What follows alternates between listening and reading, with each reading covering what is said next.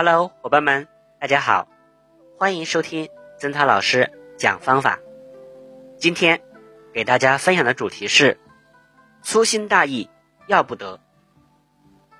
今天发数学试卷，田小虎得了第一名，他兴冲冲的把试卷拿回家里，让妈妈签字，九十八分，这个分数很高。妈妈满意的查看起试卷来，想看看那两分丢在了哪里。出乎妈妈的意料，丢分的起地方竟然是一个小数点的位置。妈妈，本来我应该是一百分的，就是那个小数点写错了，这不能算数的，您就当我考了一百分吧。小虎还是那么兴奋。小虎。你以为粗心不是错吗？有的时候，粗心比犯错更严重。如果我们不会，我们还可以学；但是如果你养成了粗心的坏毛病，那问题可就严重了。妈妈语重心长的说：“不要认为粗心大意不是错，因为粗心大意犯下的错误。”不仅会影响一次考试的成绩，更会害了你的一生。任何一个小小的疏忽，都可能招致大错。正如一位智者曾经说过：“避免一次小小的失误，就可能减少巨大的意外挫折。”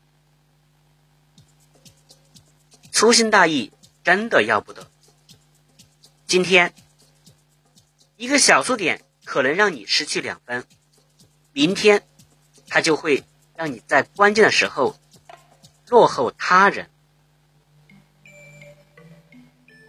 在学习和生活中，其实还有很多类似的事情，往往就是一些小事情、小错误，比如一个知识点没有复习到，一句话没有说好，一项安全措施没有注意。就会造成考试时的丢分，或给自己带来危险。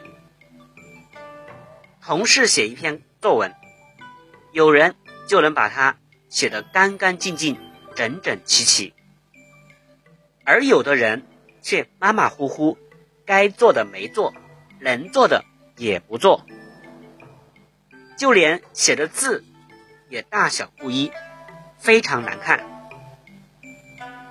也许有人会辩解说，形式不是问题，重要的是内容。但是，如果你连字都写不整齐，那怎么能说你确实努力去做这件事儿了呢？作为小学生的你，该怎么办呢？一，找一个本子，给自己建立一个错题记录。把自己每次的家庭作业、测评、测验、考试中的错题抄在一个本子上，找出错误的原因，把正确答案写出来。这实际上是一个错误档案。你出现错误的原因，多是因为粗心。这样做有利于认识错误的危害，以便下决心改正。二，演算草稿尽量工整。不少同学的粗心是从草稿开始的，所以你的草稿也要认真、有条理。从草稿开始，就要求严肃认真。三，养成检查一遍的习惯。